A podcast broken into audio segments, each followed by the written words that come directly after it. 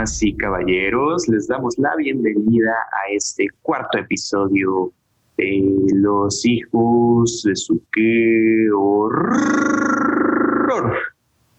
Este podcast en el que cada semana hablamos sobre una película que es completamente icónica dentro del género de terror en el cine y nos adentramos en las razones por las cuales se volvió una obra de culto.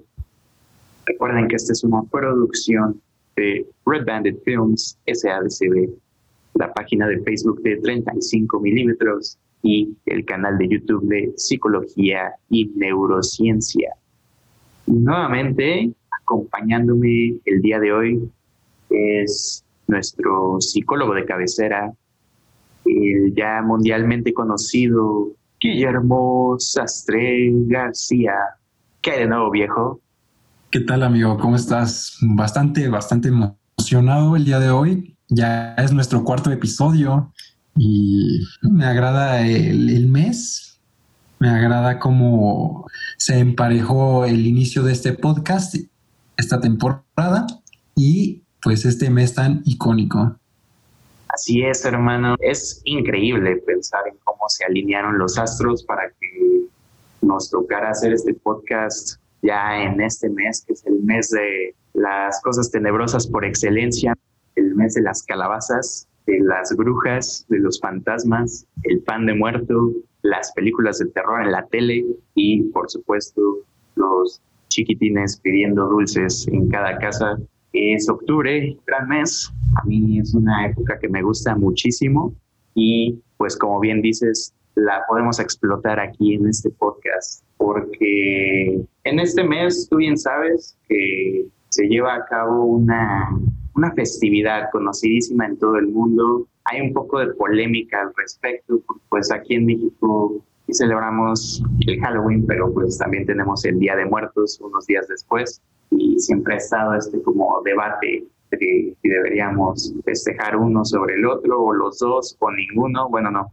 uno sí, pero siempre ha estado como muy debatido ese punto. Sin embargo, pues el Halloween es, es famosísimo, todos los niños lo esperan con ansias para disfrazarse y pues esta festividad si bien ya es algo sumamente popular alrededor del mundo, la franquicia de películas de la cual vamos a hablar el día de hoy la hizo más popular todavía porque se trata de una película legendaria que prácticamente sentó las bases de lo que es el género slasher en el cine.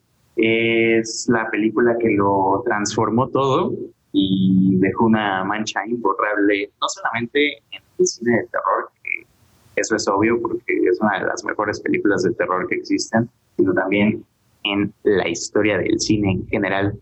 Estamos hablando de Halloween. Hay un mítico tema de piano que anuncia la llegada este asesino serial sin expresión alguna porque todo el tiempo lleva una máscara sobre su rostro que es Michael Myers, y le vamos a pedir a nuestro postproductor que ponga unos segunditos de ese mítico tema de Halloween, ese tema de piano, porque es algo simplemente icónico dentro del cine. Así que, postproductor, por favor, le pedimos el cue musical para anunciar la llegada de Michael Myers.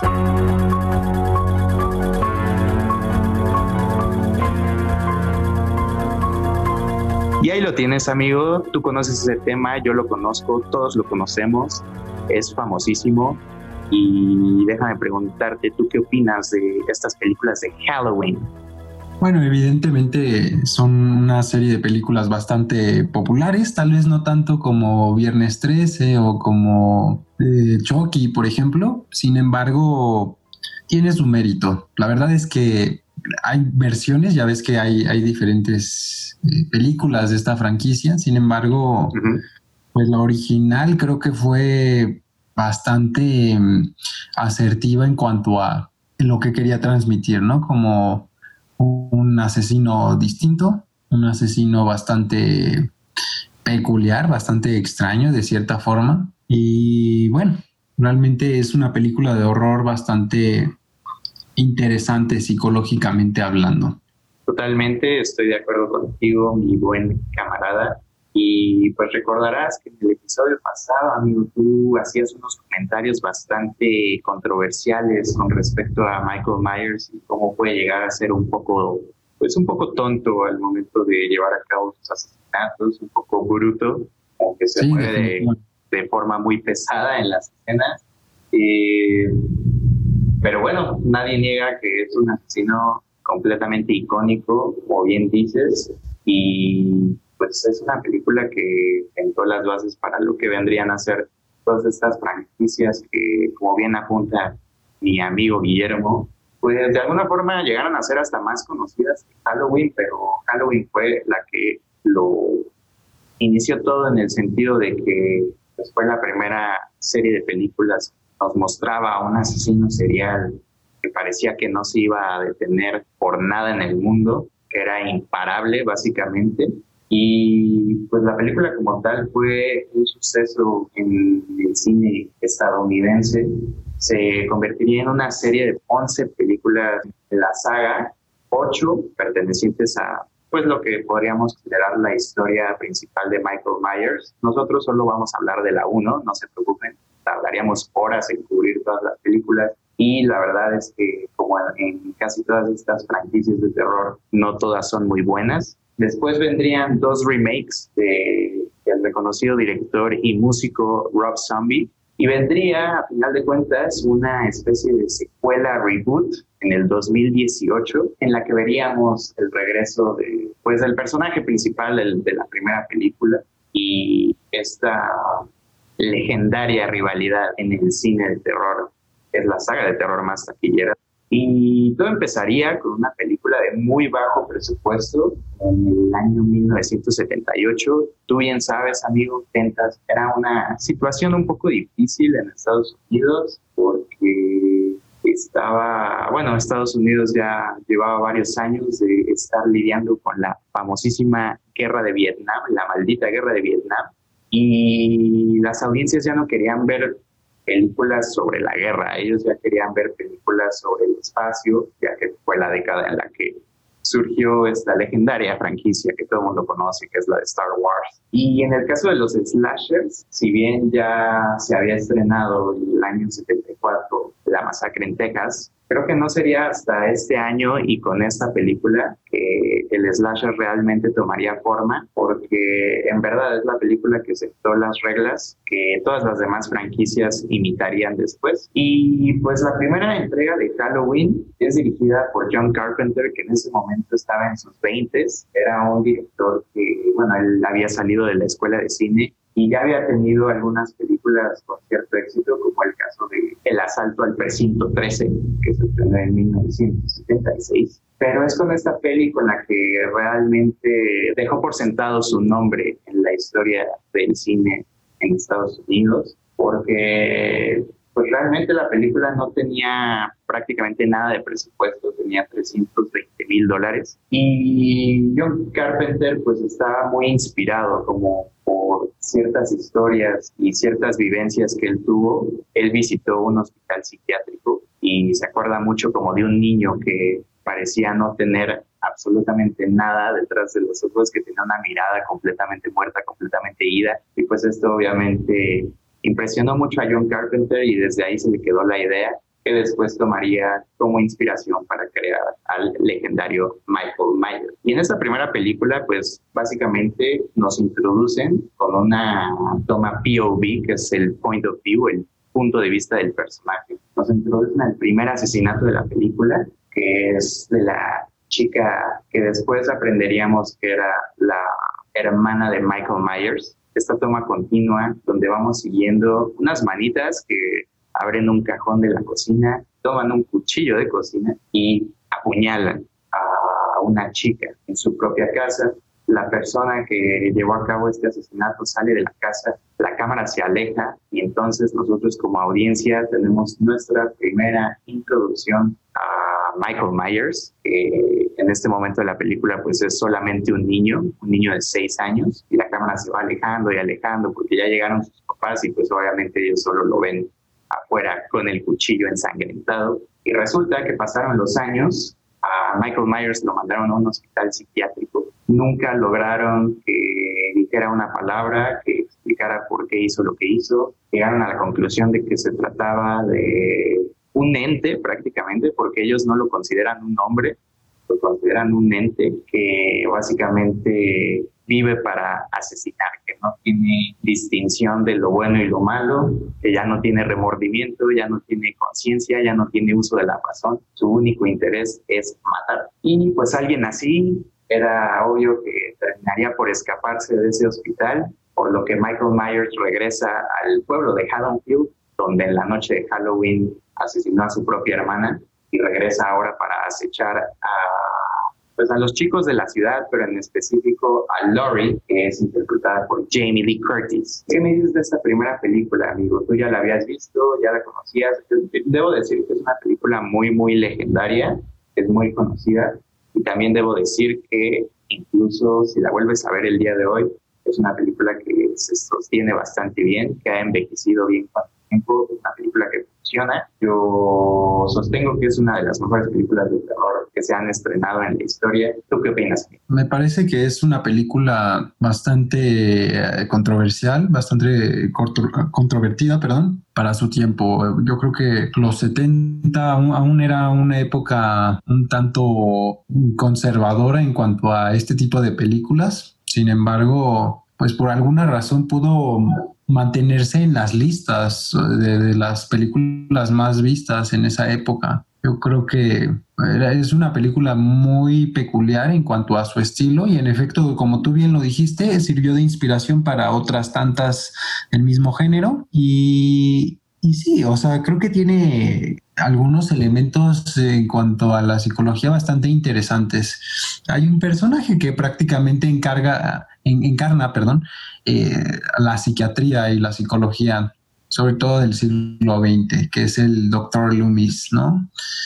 Eh, sin duda, un personaje bastante bien hecho y, y prácticamente nos aproxima un poco a lo que en psicología y en psiquiatría sería una estructura o una personalidad totalmente antisocial. Mike Myers es prácticamente un psicópata encarnado, es prácticamente la, psicopatía andando tal cual. Y nada más que la diferencia es que pues este personaje sería un psicópata ya bastante desestructurado, puesto que, como tú bien lo mencionas, ya no, ya no tiene ninguna clase de, de sensibilidad humana, como si ya no hubiera realmente alguna clase de experiencia emocional dentro de él. Que bueno, ya, ya ves que hay ciertas teorías de, en cuanto a la película que dicen que eso no es cierto, ¿no? Que el verdadero Mike Myers eh, sí es humano y sí siente, o sea, que hay escenas en donde incluso se le puede ver eh, como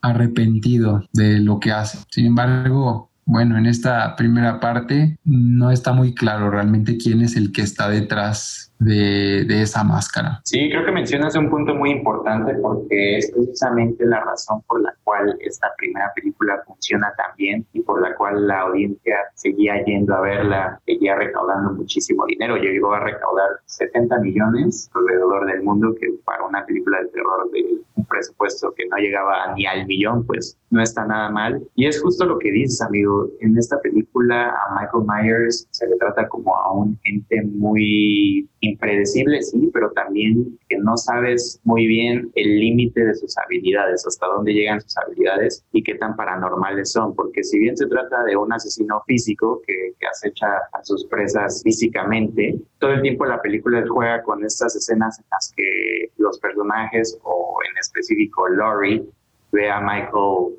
pues a, lo lejos, lo, ve en alguna parte de la, pues de la ciudad o, de su vecindario o lo que sea, lo ve de lejos, voltea la mirada y cuando regresa a ver ya se había ido Michael Myers. Entonces, como que todo el tiempo están jugando con que es casi una presencia fantasmagórica, en el sentido de que se puede prácticamente teletransportar de un lugar a otro, puede aparecer y desaparecer a voluntad. Y es justamente lo que hace muy bien la película, como que a través de la fotografía casi nunca mencionamos o le damos crédito a los directores de fotografía en cuanto al cine de terror se refiere, pero obviamente son una parte clave de que la película tenga éxito y se pueda generar esta atmósfera, porque precisamente en Halloween se juega muchísimo con esta, esta técnica de cuadros dentro de un cuadro en el que tú ves al mismo Michael Myers a lo mejor en el cuadro de una ventana, pero que está todavía lejana al personaje que está a punto de matar. Entonces es como esta forma de irte alertando a ti como audiencia que Michael Myers se acerca y te puede atacar en cualquier momento. Todo el tiempo está en las sombras, bueno, sobre todo en el último acto está en las sombras, está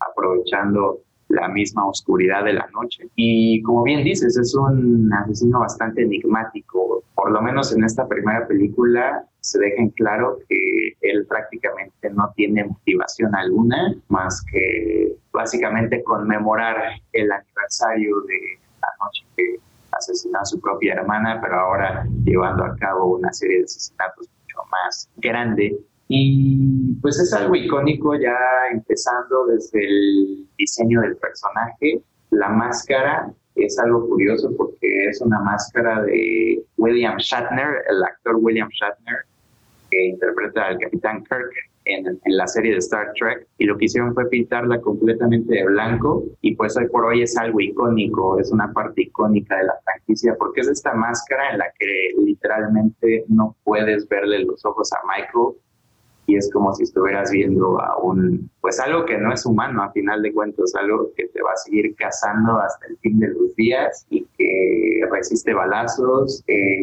resiste cuchillos, resiste caídas. Entonces, todo este misterio con el cual John Carpenter trata a Michael Myers, pues es un mérito de la película a final de cuentas, porque todavía le agregas más a ese factor terror. Sí, definitivamente es una franquicia bastante importante para el, cine de terror. Y te digo, sin embargo, creo que ahí el hecho de que Rob Zombie y compañía hayan hecho otras versiones, pues no sé qué tanto ayudó a la franquicia original. Ciertamente, para desgracia de todos los fans, pues la película, como pasa siempre, generó muchísimo dinero y obviamente los productores vieron una posibilidad de poder seguirle sacando un provecho, sacar secuelas, entonces tendría Halloween 2. Y bueno, la razón por la cual ya no hablaremos como tan a fondo de estas películas, que en realidad son prácticamente siete películas que vendrían después de la 1, que ya no serían tan buenas, pero resulta eh, que con, la, con el estreno de la última parte, en Halloween 2018, toda esa serie de películas, de, pues de ocho películas, antes de la 1, ya no cuenta, ya es una historia alterna que ya no tiene que ver con la historia principal. Y esto a final de cuentas vendría a ser algo bueno porque, como bien dices, amigo, la verdad es que ya en las secuelas se les ocurrían historias muy, muy malas para justificar a Michael Myers en la segunda resulta que Laurie y Michael son hermanos, que obviamente es un giro pues muy controversial, eh, como que querían aplicar ahí la, la, Star Wars, pero pues vaya, esta es la forma en la que justifican el hecho de que Michael siga regresando a pues acechar a Laurie específicamente. Y ya después en, en películas posteriores sería aún peor que inventarían ahí una subtrama con un culto, que al parecer Michael Myers es el producto de un culto y estos camaradas como estilo Illuminati lo tienen la capacidad de controlarlo, lo cual no tiene absolutamente nada de sentido. Por lo que es bueno que la historia oficial se componga solamente de la primera película, que es de la cual estamos hablando, y de la última secuela que se estrenó en cine. Y pues ciertamente, amigo, como que fueron bajando en calidad las demás películas. La verdad es que aquí en Los Hijos de Su Qué Horror les podemos recomendar la 2 como para que la vean luego, luego después de la 1, pero tiene esta historia de que Laurie es al parecer hermana de Michael, entonces a muchos les puede parecer un giro muy sacado de la manga. En la 3 intentarían algo diferente con la franquicia porque ya no regresaría Michael Myers, ya sería una historia completamente diferente que se llama Halloween Season of the Witch, la temporada de la bruja. Y esta sí se las recomendamos porque es una historia diferente, no tiene nada que ver con Michael Myers, se trata sobre una, pues una empresa que fabrica máscaras de Halloween que están literalmente embrujadas. Entonces tocan acá temas de brujería y pues está bastante entretenida. Esa sí se, se las recomendamos. En la 4 regresaría Michael Myers, pero ya sería una película muy meh, con historias que ya no tenían muy mucho sentido. La quinta, esa sí ya es mala, y la sexta creo que es de las peores que existen. Después vendría Halloween 20, H20, Halloween 20 años después,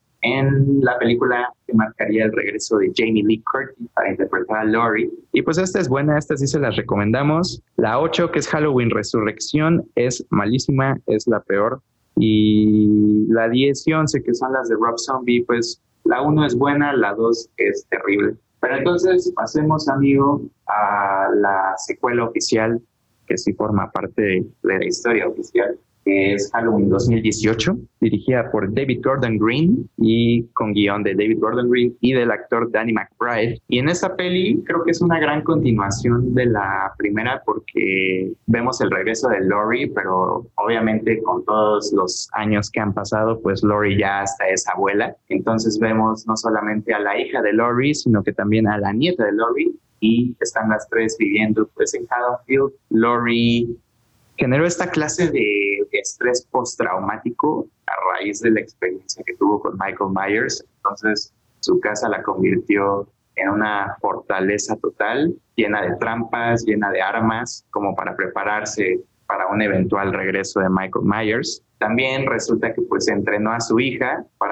que supiera pues disparar, y manejar armas, etcétera, y que pudiera defenderse contra Michael Myers. Y bueno, en efecto tenían razón. Resulta que Michael Myers lograron encerrarlo en un hospital psiquiátrico después de los eventos de la primera película y ahí ha estado todo ese tiempo. Entonces lo van a visitar unos, pues son como investigadores que precisamente están preparando un podcast sobre Michael Myers. Lo entrevistan, le muestran la máscara, la máscara original, esperando a que Michael tenga reacción alguna y al parecer no es así, al parecer ya Michael está completamente ido, pero oh sorpresa, el reencontrarse con esa máscara, amigo, despierta algo en Michael, sus instintos más primitivos, porque con la ayuda de un doctor que estaba muy obsesionado con el caso, que es precisamente un estudiante del doctor Loomis, para quien no haya visto estas películas, pues el Dr. Loomis es este personaje que nos explica básicamente quién es Michael Myers, porque él lo ha estudiado todo este tiempo, es su paciente básicamente, entonces él es el que dice estos diálogos de pues ya Michael Myers ya no tiene uso de la razón, ya no tiene conciencia, ya no tiene remordimiento alguno. Y pues en todo ese tiempo, obviamente, tuvo estudiantes el doctor Loomis y este nuevo doctor, pues resulta ser bastante malvado, por lo que ayuda a Michael a escapar, porque él lo que quería era estudiar a Michael en el campo, las botas en el suelo, como dirían por ahí, ver a Michael en su entorno, que es llevando a cabo una serie de asesinatos en este condado de Haddonfield. Y es una gran secuela porque, como mencionaba, canceló todas estas historias que ya no tenía nada de sentido de las películas anteriores y lo regresó a esta historia mucho más simple, que a final de cuentas es, es una de las razones por las cuales Halloween sigue siendo tan buena hasta el día de hoy, es porque en esencia es una película muy simple, juegan mucho con la simplicidad de qué es lo que pasaría si un asesino enmascarado empieza a acechar a una, pues a un poblado, a una ciudad chiquita. Entonces, creo que eso es algo bueno porque a final de cuentas en esta secuela como que regresan a Michael, este asesino misterioso que no sabes de dónde va a salir, ni dónde está, ni si ya lo existe o no sin todas estas tramas de que alguien lo podía controlar o de que Michael tenía razón alguna para llevar a cabo asesinatos, aunque ya en esta secuela, no sé qué opinas tu amigo, precisamente mencionábamos que la rivalidad de Laurie y Michael pues es de las más legendarias en el cine slasher, y creo que aquí lo ejemplifican muy bien porque se vuelven a enfrentar Laurie y Michael en la casa de Laurie, que resulta ser una trampa para dejar ahí a Michael y quemarlo vivo. Entonces hay este enfrentamiento 40 años después y pues Laurie al haber desarrollado esta especie como de estrés postraumático, obviamente lo único que quiere es acabar con Michael y aquí se podría decir que Michael ya tiene una razón o una motivación para llevar a cabo sus asesinatos.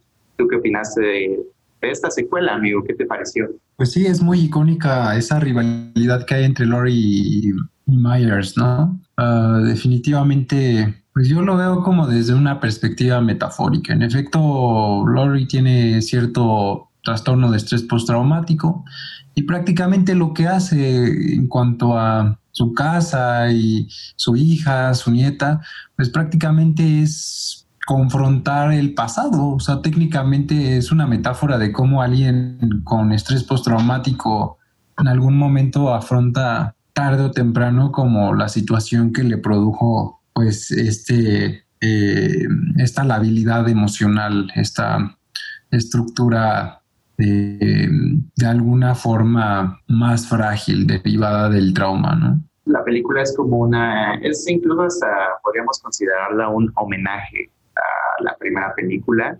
Tiene escenas que ya habíamos visto en películas anteriores, pues las recrean, pero de manera muy original, sobre todo este mítico momento de la Halloween original en la que, en la que Michael Myers cae del balcón, se asoman, está ahí el cuerpo inerte de Michael Myers, desvían la mirada y cuando regresan, pues nuevamente Michael Myers ya no estaba ahí.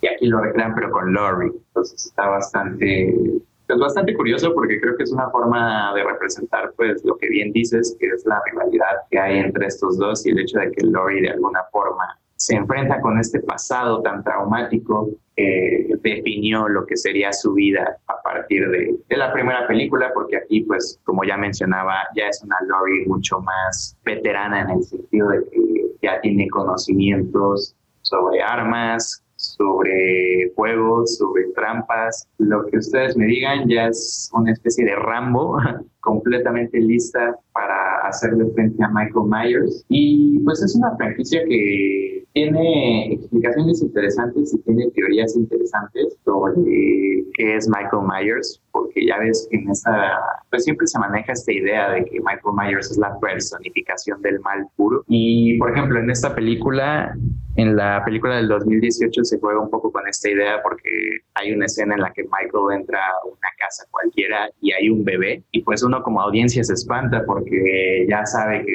Michael Myers prácticamente no tiene límite alguno y pues a la mera hora no pasa nada, Michael Myers ignora completamente al bebé, entonces a mí me gusta mucho este elemento de que dejen muy ambiguo cuáles son las motivaciones de Michael Myers al momento de llevar a cabo estos asesinatos. Creo que es un asesino bastante realista en el sentido de que pues hay veces en las que no, no siempre tienen una motivación clara y son muy impredecibles. Y creo que Michael Myers es la personificación perfecta de eso. Y pues creo que hoy por hoy la franquicia la están llevando por muy buen puerto con esta nueva película porque resulta que es parte de una trilogía. Se van a estrenar en el 2021 y 2022 si todo sale bien con esta pandemia, amigo. La verdad es que ya no se sabe, películas se han estado retrasando, pero bueno, ya está completamente confirmado que veremos dos películas más con Michael Myers y con Laurie y su hija y su nieta y veremos pues cómo es que logran vencer a este mítico asesino serial de estas películas que a mí pues me parece una gran franquicia, creo que es una franquicia de cajón, por lo menos la primera película es de cajón, todo el mundo tiene que verla. Yo es una película que veo cada año por estas fechas precisamente y como decía, envejeció muy muy bien, la disfrutas bastante, es muy muy buena, por lo tanto pues esa es la que les recomendamos la 1 y la última, nada más para que puedan seguir con la historia oficial. Las otras, si las quieren ver, está bien, si no, pues creo que no se pierden de nada. Y pues algo más que quieres agregar sobre esta franquicia. Pues no, la verdad es que es en realidad un tema bastante plano, o sea, creo que es una película bastante plana en el sentido eh, como de cómo funciona Mike Myers. Creo que no tiene, no es como Freddy Krueger, por ejemplo, que bueno, podrías profundizar demasiado como en el funcionamiento de este psicópata, ¿no? En este caso, pues lo interesante, a mí me, parece bastante interesante el Dr. Loomis, o sea, creo que es un personaje, creo que es el personaje que se lleva en realidad el crédito en la primera entrega. Y digo, no sé, o sea, es, es, icónica la película, sin embargo, pues como ya lo mencioné en el podcast pasado, no es mi favorita de las películas de este género. Por lo que entiendo, tú dirías que le puedes ganar a Michael Myers, ¿no, amigo? Pues es que llega un punto donde deja de tener tanto sentido, amigo. O sea, es muy lento y, es inmortal. O sea, entonces prácticamente no puedes hacer nada contra él. Es decir, a pesar de su lentitud, de su poca, no tiene ninguna clase de articulación, ¿no? O sea, no hace chistes, no hace bromas, ni siquiera es agresivo en el sentido de que haga comentarios como Chucky, ¿no? Que es racista, es, es grosero y prácticamente, bueno, digamos que eso hace forma al personaje de cierta manera, ¿no? Forma la maldad del personaje. En este caso, realmente es un personaje bastante plano en cuestión de personalidad.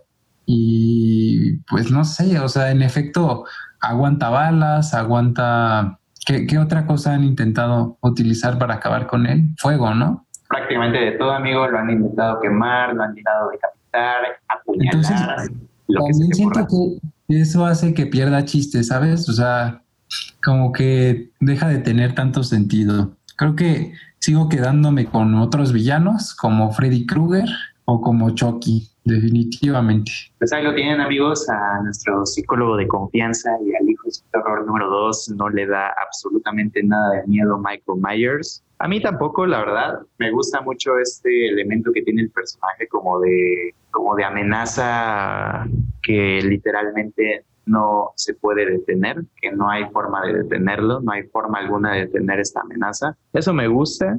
También me gusta que sea como, que tenga como este efecto como de una araña en la vida real, porque mucha gente, yo no me incluyo porque yo sí soy aracnofóbico, entonces yo cuando veo una araña sí me espanto, pero las personas normalmente no se espantan por ver una araña, sino que más bien se espantan porque cuando voltean a ver otra vez, la araña ya no está ahí. Entonces es justamente lo que hace el buen Michael Myers y creo que pues, está bien en ese sentido. Como bien dices, amigo, tal vez pueda ser un personaje muy plano. En parte creo que es un poco el punto para que tenga como este sentido de, de que es simplemente una personificación de la maldad que no se va a detener por absolutamente nada del mundo para llevar a cabo todos estos asesinatos. Y pues ahí lo tienen amigos, en mi opinión, sí es una película que hay que ver sí o sí en estas épocas. Es muy, muy clásica. Y les aseguro, si es que no la han visto, la primera es una gran película. Y pues yo creo que podemos dar por cerrado este tema, amigo. Es un mes muy emocionante. La verdad es que todavía tenemos ahí un par de franquicias eh, que vamos a tocar en las siguientes semanas pero también estamos preparando un especial bastante interesante de Halloween y el Día de Muertos. Así que estén atentos, amigos y amigas. Ya saben que nos pueden escuchar en Spotify, en Anchor, en Apple Podcast, Pocket Cast y cualquier otra plataforma de podcasting en el mundo que se les ocurra cualquiera, cualquiera, cualquiera, ahí vamos a estar. Nosotros fuimos Guillermo Sastre y yo, Sebastián Santos. Les recordamos que se suscriban a los canales de Red Band Films en YouTube y al canal de Psicología y Neurociencia también. Recuerden que habrá un nuevo episodio del podcast de los hijos de su qué horror cada viernes a las 13 horas. Así que nos veremos en el siguiente episodio, amigos. Nosotros les deseamos unas buenas y horrorosas noches y vámonos, que aquí espantan.